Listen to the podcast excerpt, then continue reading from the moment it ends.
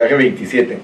Ahora, ustedes saben que hemos hablado de los vencedores, hemos hablado de reinar con Cristo, aleluya, qué precioso. Pero hoy vamos a tocar la recompensa del reino, o sea, la recompensa para los vencedores, porque el Señor ofrece una recompensa para todos los que sean vencedores. Los requisitos para reinar con Cristo son bastante elevados. Comenzando con ser niños, niños. Si no fuereis como niños, no heredaréis el reino de los cielos. Aquí lo leímos. Leímos que no cualquiera puede heredar el reino, ¿verdad? Eh, heredar el reino es entrar al reino. Todo el que esté dentro del reino va a heredar el reino. Mira cómo dice en Mateo 18 y versículo 3. Y dijo, de cierto os digo que si no os volvéis, que si no os volvéis y os hacéis como niños, no entraréis en el reino de los cielos. Así que cualquiera que se humille como este niño, ese es el mayor en el reino de los cielos. Y cualquiera que reciba en mi nombre a un niño como este, a mí me recibe. Y cualquiera que haga tropezar a alguno de estos pequeños que creen en mí, Mejor le fuera que se colgase al cuello una piedra de molino de asno y que se le hundiese en lo profundo del mar. ¡Ay del mundo por los tropiezos! Porque es necesario que vengan tropiezos, pero ay de aquel hombre por quien viene el tropiezo. Bueno, la entrada al reino se puede lograr si nosotros somos como niños. Señor Jesús, ayúdanos, porque nosotros somos muy ricos. Nosotros no somos pobres en espíritu, Señor. Somos muy altivos. Nosotros somos groseros. Nosotros somos pedantes. Nosotros somos prepotentes. Nosotros somos leones, Señor pero tú quieres que nos volvamos como niños. Aquí estamos, Señor. Sabemos que solo tú nos puedes ayudar a ser como niños.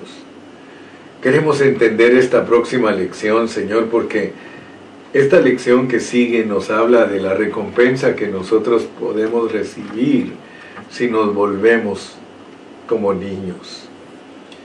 Señor, a nosotros se nos olvida todos los días que tú nos invitas a ser como niños. Por favor, papadito lindo, opera en nosotros ese cambio, ese metabolismo, Señor. Cámbialo, Padre, para que podamos digerir, Señor, y poder asimilar lo que tú nos pides. Tú nos pides que seamos como niños en esta hora, Señor, te rogamos que impactes nuestro espíritu, revolucionalo para ser como niños. Confiesa, mi hermano, confiesa, mi hermana, que tú quieres ser como niño, porque quieres heredar el reino. Nadie va a heredar el reino si no se hace pequeño, porque el más grande en el reino es aquel que se hace pequeño. Señor, que no sea una terapia, sino que sea una vida, como una vida natural en nosotros, ser como Cristo. Ayúdanos a fluir esa vida, Señor. Queremos expresar esa vida de niño en tu nombre precioso, Señor. Amén. Amén. La recompensa del reino. Wow. La sección que nos va a ocupar ahorita, que tiene que ver con la recompensa del reino, comienza en el capítulo 19 y versículo 13. entonces le fueron presentados unos niños. Así como usé ese pasaje para cerrar la sección pasada de los asuntos prácticos del reino, ahora vamos a usar otra vez el mismo versículo para entrar a la sección de la recompensa del reino. Ahora fíjese pues, para que nosotros podamos heredar el reino, lo principal es ser como niños Vamos a leerlo, 19.13. Entonces le fueron presentados unos niños para que pusiese las manos sobre ellos y orase. Y los discípulos les reprendieron. Pero Jesús dijo, dejad a los niños venir a mí y no se lo impidáis, porque de los tales es el reino de los cielos. Nosotros sabemos que el Señor usó esta parábola, esta metáfora de los niñitos que estaban. Acuérdate que el Señor Jesucristo le enseñó a Pablo a predicar de esa manera. Al Señor Jesucristo le están trayendo unos niñitos. Y le dicen, Jesús, ¿podrías orar por estos niños? Los discípulos se pusieron enojados y dijeron, no, no, no, quiten esos niños. Y el Señor dijo, ey, ey, ey, momento muchachos, dejen a los niños venir a mí porque de los tales es el reino de los cielos. Y la mala interpretación de ese versículo hizo que la Iglesia Católica bautizara a los niños chiquitos porque ellos creen que este versículo significa que a los niños los puede Dios dejar entrar en el reino. Pero yo quiero que ustedes noten que eso está fuera de contexto porque él está usando este incidente como una metáfora para hablar de los que van a entrar al reino. En el reino no puede entrar ninguno que no sea como niño, pero tiene que ser como niño en la malicia. Pero tiene que ser un experto y, ser muy sabio, porque nadie puede hacerse como niño si no es sabio. Sabiendo yo que mi entrada al reino es ser como un niño, tengo que ser sabio para actuar como niño, pero en la malicia. O sea que no tengo que ser una persona como nos la van a poner aquí en los siguientes versículos. Mira cómo dice el versículo 16. Entonces vino uno y le dijo, Maestro bueno, ¿qué bien haré para tener la vida eterna? Él le dijo, ¿por qué me llamas bueno? Ninguno hay bueno sino uno y es Dios. Él estaba diciéndole, eh, si tú me dices a mí bueno, quiere decir que tú, que eres conocedor de la ley, tú sabes que yo soy Dios. Porque todos los judíos sabían que solo hay uno que es bueno y que es Dios. Mas si quieres entrar en la vida, fíjate pues, entrar en la vida es entrar en el reino. Si quieres entrar en la vida, guarda los mandamientos. Le dijo, ¿cuáles? ¿Cuáles? Y Jesús le dijo, no matarás, no adulterarás, no hurtarás, no dirás falso testimonio honra a tu padre y a tu madre y amarás a tu prójimo como a ti mismo. Y entonces dice que el joven le dijo, todo esto lo he guardado desde mi juventud. Entonces quiere decir que era un joven muy íntegro. ¿Qué más me falta? Jesús le dijo, si quieres ser perfecto, anda, vende lo que tienes y dalo a los pobres, y tendrás tesoro en el cielo y ven y sígueme. Oyendo el joven esta palabra se fue triste porque tenía muchas posesiones. Él era muy rico. Pero tú debes de entender que está usando metáforas. El Señor está usando aquí metáforas. Él quiere que entendamos la lección espiritual. Aquí está hablando de unos niños versus un hombre rico. Niños pobres joven rico. Entonces yo quiero que tú veas que antes de que el Señor te muestre lo que es la recompensa del reino, Él quiere que tú entiendas que para recibir esa recompensa, tú tienes que tener cierta actitud. Tienes que tener la actitud de un niño.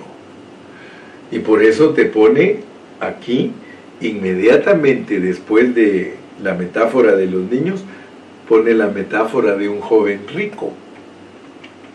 O sea que usa pues el incidente, la, la, vida de ese joven rico para hablar en contraste con los niños. Tenemos que unir los versículos porque es el contexto. El contexto de ser niños es que no podemos ser ricos si queremos entrar al reino. Fíjate cómo, cómo le, le, dice aquí eh, en el versículo 23, dice, entonces Jesús dijo a sus discípulos, de cierto digo que difícilmente entrará un rico en el reino de los cielos, pero no está hablando de una persona que tiene dinero, está hablando de una persona rica, altiva, rica en espíritu, contrario al niño. Porque si entiendes la, parábola del niño, que no, en el reino no pueden entrar niños, ah, o sea, inexpertos, que no sepan cómo es el reino, porque tienen que ser gente que es madura, porque te lo va a comprobar el versículo 28. Mira lo que dice el versículo 28 el versículo 28. Dice, y Jesús les dijo, de cierto digo que en la regeneración, cuando el Hijo del Hombre se siente en el trono de su gloria, vosotros que me habéis seguido, también os sentaréis sobre doce tronos para juzgar a las doce tribus de Israel. Fíjate pues. O sea que aquí el Señor le está hablando de una recompensa a, a sus doce discípulos, porque les dice que se van a sentar en doce tronos para juzgar a las doce tribus de Israel. Si nosotros leemos, vamos a leer un versículo, Primera de Corintios 6.3, Primera de Corintios 6.3. El apóstol Pablo nos desafía a todos nosotros los creyentes para que nosotros entendamos lo que nos está diciendo Jesús. Primera de Corintios capítulo 6 y versículo 3. Ahora, hablándonos a nosotros, el apóstol Pablo nos dice, ¿o no sabéis que hemos de juzgar a los ángeles?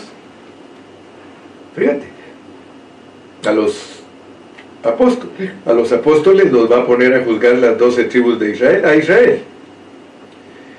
Y a nosotros nos dice, ¿o no sabéis que hemos de juzgar a los ángeles? ¿Cuánto más las cosas de esta vida? Y si nosotros nos adelantáramos un poquito más a Mateo 24 y ver a Cristo cuando ya regresó, en Mateo, 24, Mateo 25,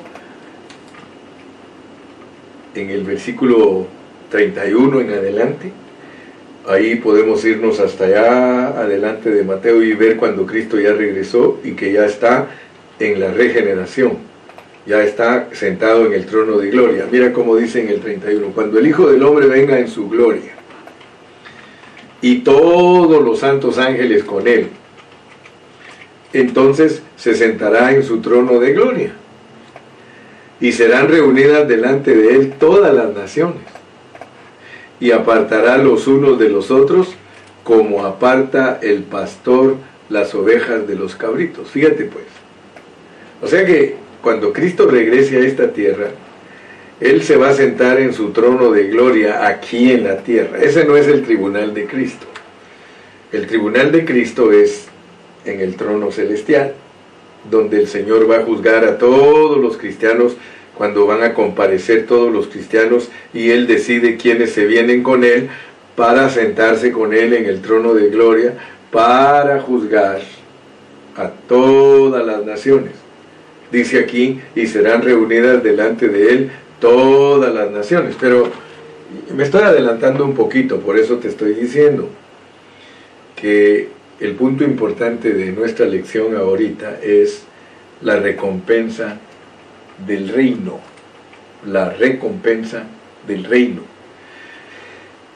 Y uno de los elementos, porque estamos hablando de elementos para establecer factores, en los capítulos 19 al 20, el factor principal es la recompensa que los cristianos van a recibir. Pero para que nosotros podamos recibir esa recompensa, nosotros tenemos que saber que hay elementos. Hay elementos que nosotros tenemos que cumplir para poder recibir la recompensa del reino. Y uno de los elementos principales es ser como niños, ser como niños. Otro elemento, no ser ricos, porque ningún rico puede entrar en el reino de los cielos. Aquí dice, difícilmente entrará un rico. No entrará, un rico no puede entrar. O sea que mientras nosotros seamos altivos, mientras nosotros seamos prepotentes, mientras nosotros seamos orgullosos, estamos descartados del reino. Y estar descartados, del reino es estar descartados de la recompensa que Él nos está ofreciendo, porque Dios nos está ofreciendo una recompensa. Te lo voy a demostrar. Mira cómo eh, Pedro es el que se expuso al hablar. Él fue el que dijo, Señor, ¿qué nos vas a dar a nosotros? Por eso te digo que estamos hablando ahorita en esta sección de la recompensa, lo que Dios nos va a dar de recompensa. Si tú entiendes que el reino es una recompensa, tú vas a entender que el reino no se puede comprar. El reino no se puede comprar. O sea que el reino de Dios no es negociable. No es negociable. Y ahorita vamos a entrar a esos puntos para que tú verdaderamente comprendas lo que es la recompensa que Dios te está ofreciendo a ti como un vencedor. Fíjate cómo pensaba Pedro. Pedro pensaba con una mente de negociante y Dios le demostró a Pedro que no se podía negociar. Dice en el capítulo 19 y versículo 27. Entonces respondiendo Pedro le dijo, he aquí nosotros lo hemos dejado todo y te hemos seguido. ¿Qué nos vas a dar? ¿qué pues tendremos? Los discípulos, hermano, Dios nos los pone aquí en su palabra para que nosotros nos demos cuenta cómo pensaban ellos. O sea que Dios nos pone a estos discípulos aquí para que en su hablar nosotros veamos cómo pensaban ellos. Mira cómo pensaba Pedro, aquel hombre pescador que, que Dios lo encontró ahí en la playa buscando su modus vivendus y que lo contrató para que lo siguiera. Ahora él le dice, Señor, mira, nosotros lo hemos dejado todo. Por supuesto que lo que dejó Pedro, hermano, una barquita, una barquita ahí con sus remos y tal vez unas cuantas redes y quizá algún equipito para sobrevivir en la, en la vida de pescador. Pero sin embargo él le dice, Señor, nosotros lo hemos dejado todo y te hemos seguido, ¿qué nos vas a dar? Y ahí fue cuando el Señor Jesús le dijo, de cierto digo que en la regeneración, cuando el Hijo del Hombre se siente en el trono de su gloria, vosotros que me habéis seguido también os sentaréis sobre doce tronos para juzgar a las doce tribus de Israel. Y cualquiera que haya dejado casas o hermanos o hermanas, o padre o madre o mujer o hijos o tierras por mi nombre, recibirá cien veces más y heredará el reino, porque aquí la vida eterna es el reino. Así que nosotros no estamos opuestos a que un hermano predique que si uno deja cosas de este mundo por servir a Cristo, Dios lo puede prosperar económicamente. Nosotros no nos oponemos al mensaje de prosperidad, pero sí nos oponemos a que se use ese mensaje como anzuelo para no solamente enriquecer a los hermanos, sino que enriquecerse uno como pastor. Porque ya está comprobado, según la experiencia y la historia, que todos los pastores que han metido a la gente en paz, poder y prosperidad, claro que los han hecho que tengan cosas materiales, los han endeudado y aunque después no hayan ni qué hacer, pero el problema es que los pastores en sí mismos no se endeudaron, sino que endeudaron a todos sus miembros y les pidieron dinero para edificios y para tantas cosas y luego ni siquiera compraron los edificios, sino que se compraron autos de lujo, mansiones, barcos, aviones. Eso es el pecado. Pero aquí claramente el Señor Jesús les dice a todos los que dejan cosas materiales por seguirlo a Él, que les va a dar cien veces más. ¿Sí? Por eso a mí me gustaba el dicho del hermano Gerardo de allá de, de allá de la frontera de la barca con Michoacán. Se me hace que se llamaba Dueñas, ahí algo así. Eh, y él siempre me decía, hermano Carrillo, bienvenido a una de las 100 casas que Dios le ha dado. Porque algunos hermanos creen que literalmente Dios les va a dar 100 casas, porque han dejado cosas materiales por servirle al Señor, pero la realidad es que las casas que Dios nos da son las casas de los hermanos. Por eso los hermanos deben de aprender a ser hospitalarios, porque sin saber pueden hospedar ángeles.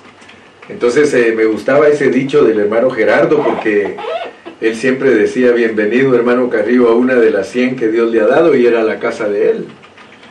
Y ese tiempo yo hablé eso y a muchos se les hacía bonito y siempre dijeron, bienvenido a una de las 100, me decían cada vez que llegaba a visitarlos.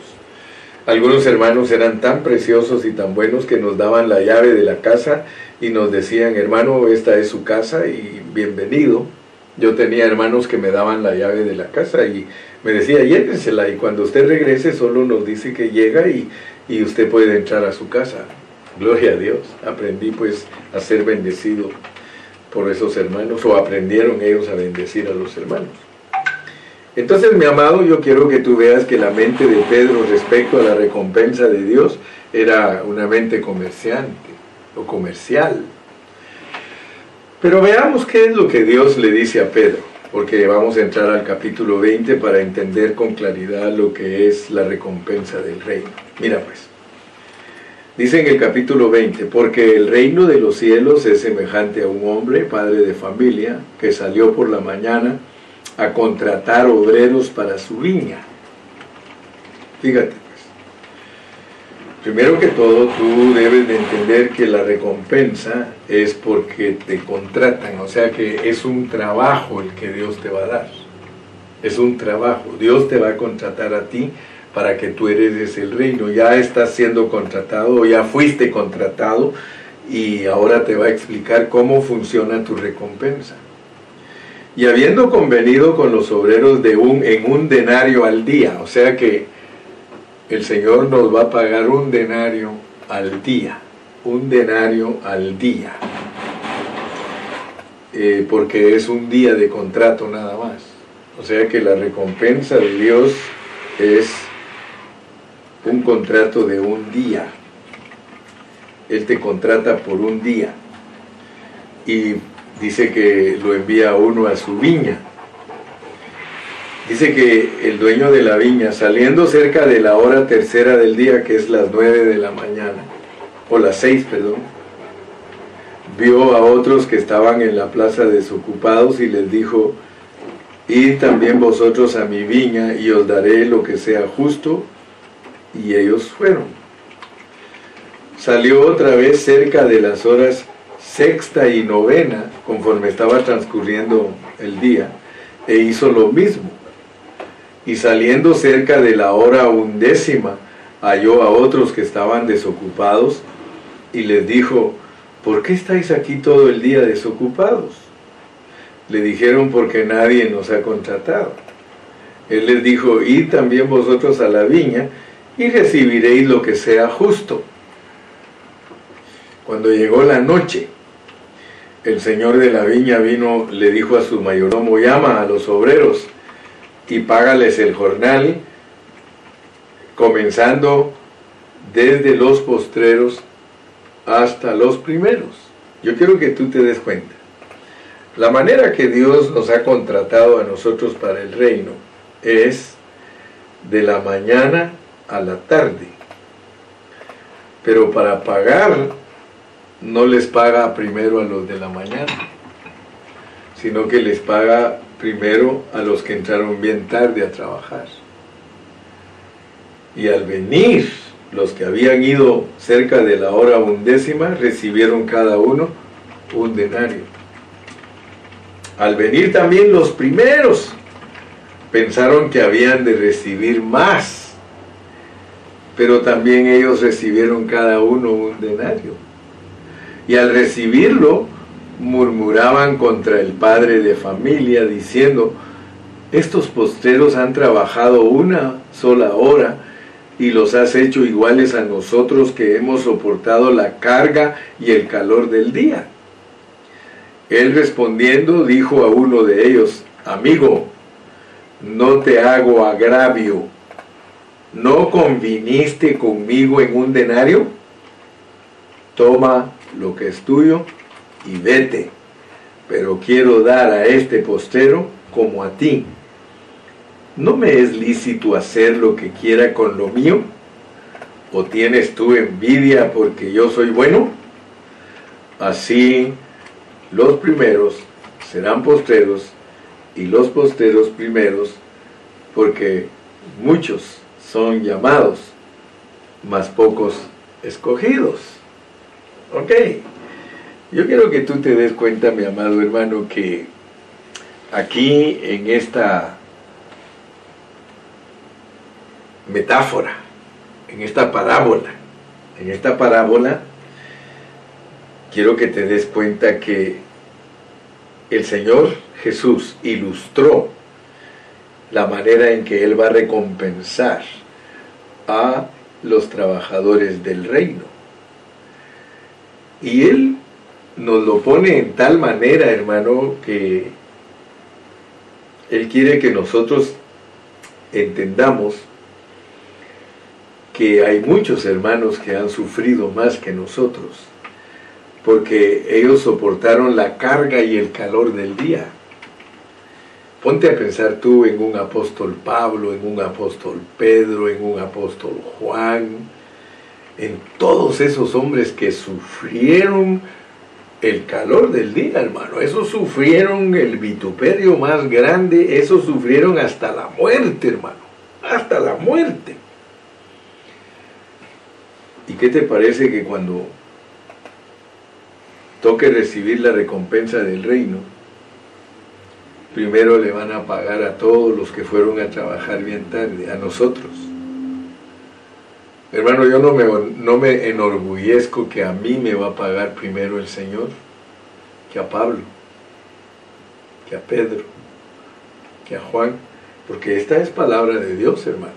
Y aquí está diciendo Él, hermano, que Él le va a pagar primero a los postreros. Ahora, pregúntate por qué le paga Dios primero a los postreros porque dice que muchos fueron llamados, pero muy pocos escogidos. Hermanos, nosotros los que alcanzamos los fines de los siglos, somos la gente más privilegiada de Dios. Porque a nosotros Dios nos está dando la gran bendición de ser como niños a nosotros Dios nos ha llamado para perfeccionarnos sin persecución. Yo sé que ahí en el horizonte y bien cerquita está la persecución, porque ya viene la gran tribulación, hermano.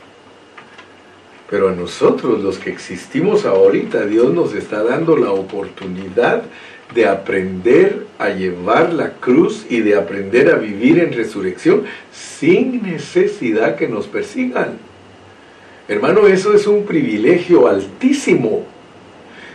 Por eso Dios nos lo pone con una parábola para que nosotros entendamos que los postreros serán primeros. Ese es un principio fundamental del Señor de que los postreros son primeros. A nosotros que no hemos sufrido el calor del día, nos van a pagar primero. Pero quiero que sepas pues que el reino no es negociable. Esto no es negociable. O sea que la recompensa no te la da Dios porque la mereces. La recompensa la da Dios porque Él hace con sus bienes lo que es su gusto y su gana. Muchos se van a poner celosos que un hombre que nunca fue perseguido, pero dio la altura y aprendió a vivir a Cristo, lo que te estoy predicando hoy, si nosotros aprendemos a vivir a Cristo ahorita, nosotros no tenemos que pagar con nuestra vida, hermano, como pagaron los hombres que dieron su vida y que sufrieron el calor y la carga del sol, hermano. Esa es la diferencia entre muchos los llamados y pocos los escogidos, porque es Dios, hermano, es Dios. Aquí lo que nos está mostrando Dios en este capítulo 20 de Mateo es la historia de la iglesia desde el primer siglo. Imagínate a los cristianos del primer siglo. A ellos los vio Dios que estaban desocupados, porque Dios solo llama a la gente que está ocupada, desocupada. Imagínate, ocupada, desocupada. Dios a ningún aragán lo llama. Llamó a Pedro porque estaba ocupado pescando, pero estaba desocupado. Amén. Entonces él llamó a los cristianos del primer siglo, los contrató, les dijo vayan a mi viña y a través de los siglos él ha llamado a tantos hermanos, tantos hermanos. Fíjese, aquí en Estados Unidos hay tanta gente que está trabajando pero está desocupada. Quiero que entiendas ese punto, porque hay mucha gente que está trabajando aquí en Estados Unidos pero está desocupada. Porque para Dios ocuparse no es que estés lleno de trabajo en tu compañía donde trabajas o que estás siempre ocupado laborando, porque aquí hay doctores, aquí hay ingenieros, aquí hay abogados, aquí hay agricultores, aquí hay pescadores, aquí hay agrícolas, aquí hay agricultores, de todo. Pero a los ojos de Dios están desocupados porque no trabajan para su obra. Yo puedo estar súper ocupado en mi trabajo secular, pero desocupado en las cosas del Señor. Ahora, fíjate que la recompensa de estar ocupados en un trabajo es tu cheque. O sea que tú trabajas en una compañía y todas las semanas te dan un cheque, un cheque, un cheque. Puedes tener tu casa, tu carro, darles de comer a tus hijos, comprar ropa, darte lujo, vacaciones y todo, pero estás desocupado porque no te ocupas en el reino. La verdadera ocupación a los ojos de Dios es el reino. Aleluya. ¿Sí? A muchos les da risa que, Pablo, que, que Pedro le dice al Señor, Señor, ¿qué me vas a dar? ¿Sí? Yo le doy gracias a Dios, hermano, que a mí no me llamó Dios a las, a las 5 de la mañana Dios no me llamó a mí a las 6 de la mañana, ni siquiera a las 10 de la mañana, hermano. Dios no me llamó a mí a las 2 de la tarde. ¿Qué te parece? Me llamó a las 5 de la tarde y solo voy a trabajar una hora. Y me van a pagar primero que todos los que llevaron el calor del sol. Aleluya. ¿Cuántos buenos hermanos tú puedes leer en la historia que Dios los llamó a las 2 de la tarde? Hay hermanos de las 3 de la tarde, hermano, pero calidad, hermanos. Y sin embargo a nosotros que nos llamó a las 5 nos va a pagar igual que ellos. Entonces mi punto importante de este factor es que el reino de los cielos no es algo comerciable. O sea que el Señor Jesús no nos está vendiendo el reino Aleluya. En vez de eso, nos dice que Él nos va a pagar. No lo podemos comprar. No podemos comprar el reino. El reino se adquiere por la gracia de Dios. Es Dios el que te lo da porque Él te contrató. Todos nosotros debemos de saber que ninguno de nosotros es bueno para el reino, hermano de la única manera que uno es bueno para el reino es siendo pobre en espíritu, siendo como niño, hazte como niño, hermano. Tú necesitas venir a ser un niño pequeñito. En lo que respecta a entrar y heredar el reino, hermano, no hay esperanza. Dice que difícilmente entra un rico. Debes de aceptar que tú eres rico, hermano. Debes de aceptarlo. Y por eso es que Dios te dice que te hagas niño. Nosotros debemos de darnos por vencidos en todas nuestras cosas que nos detienen, hermano. Hay muchas distracciones que nos están deteniendo de ocuparnos en el reino, hermano. Mas buscar primeramente el reino de Dios y su justicia y todas estas cosas os serán añadidas. Ah, hermano, es que yo echo mano a Eclesiastés. Mira, hay hermanos que le echan mano a Eclesiastés y dice, hermano, ¿de qué sirve que el hombre trabaje tanto y no disfrute la vida? Y por eso yo miro que hay tantos hermanos que todo el tiempo están de vacaciones, hermano. Todo el tiempo, porque la filosofía que ellos tienen es que tienen que disfrutar el producto de su trabajo y por eso se mantienen todo el tiempo de vacaciones. Están desocupados. Están desocupados. Hay quienes trabajan seis meses duro y se van dos meses de vacaciones, hermano. Están desocupados. La única ocupación que le agrada a Dios es cuando te ocupas en la vida de la iglesia, hermano. Porque la vida de la iglesia se llama servicio. Porque cuando le das una hora al Señor, el Señor dice, verdaderamente tú me amas, porque esa hora tuya vale, si trabajas con la unión de trabajadores, a esos les pagan 45 dólares la hora, hermano. Todos los trabajadores que trabajan para el gobierno en la, en la unión de los carpinteros, de los metaleros, de los vidrieros, cada quien tiene su, unión porque el gobierno los contrata y a ellos es a los que mejores le pagan los trabajadores del, del gobierno. Porque es una obligación que el gobierno tiene que pagarle bien a sus trabajadores. Y por eso si un contratista agarra un contrato eh, para trabajar algo del gobierno, tiene que usar trabajadores de la Unión para pagarles bien, porque no es permitido que él se quede con todas las ganancias y que le pague lo que quiera a sus trabajadores. Entonces, ¿por qué te estoy hablando de esto? Porque la mayoría de gente está ocupada en sus empresas y están ocupados celebrando sus vacaciones cada momento, pero no invierten tiempo en la, en la vida de la iglesia. Para la vida de la iglesia no hay tiempo y lo más importante y la verdad es Cristo y la iglesia. Y las personas que no dan, no dan su tiempo a la iglesia. Mira, los americanos, muchos de ellos tienen una mejor convicción de cristianos que los latinos. Los latinos somos dejados, nosotros no le regalamos horas de trabajo a la iglesia. Muy raro es el hermano que le regala horas de trabajo a la iglesia. Ah, pero a su patrón sí se las da porque le pagan. ¿De qué te sirve? ¿De qué te sirve? Por eso Abraham Lincoln dijo un día, el que trabaja por lo que le pagan no vale la pena lo que gana. Hermano amado, nosotros como cristianos tenemos que entender lo que es el reino, porque el reino sí van a dar recompensa, hermano. Fíjate qué tremendo, qué tremendo, porque en tu trabajo secular no te dan recompensa, ahí te compensan te compensan. El cheque es una compensación por tu trabajo, compensación. El reino no es compensación, hermano. El reino es recompensa. O sea que Dios te contrata para Él. Aleluya. ¿Sí?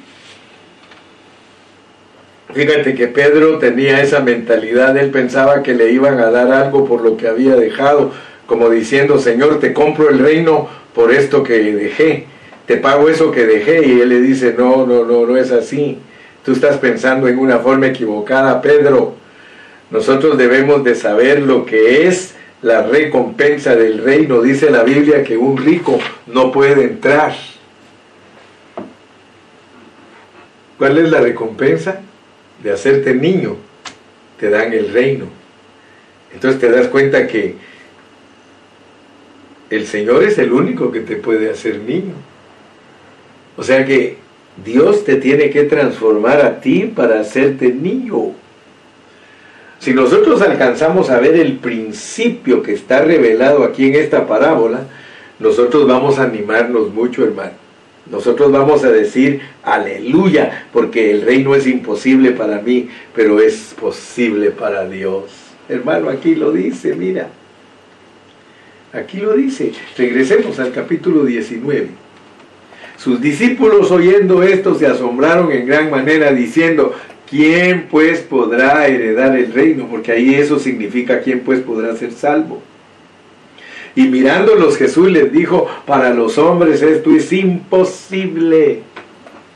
Hermano, quiero que sepas, entrar al reino es imposible. Él juró en su ira, no entrarán en mi reposo. Hay partes de la Biblia que muchos cristianos no, los, no la entienden, hermano. Lee, lee Hebreos. Y en Hebreos dice que Dios juró en su ira que los hombres no entrarían en su reposo.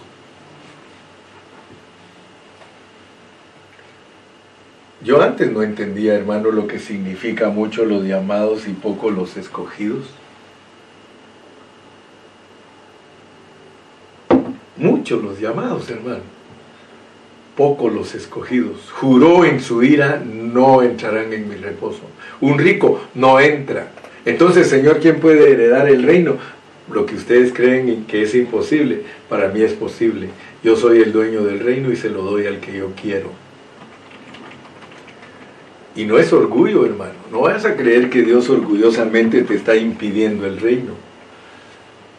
Sino que el Señor dice que tal vez, tal vez, los que se humillen, tal vez, dice, lo convenzan de dejarlos entrar al reino.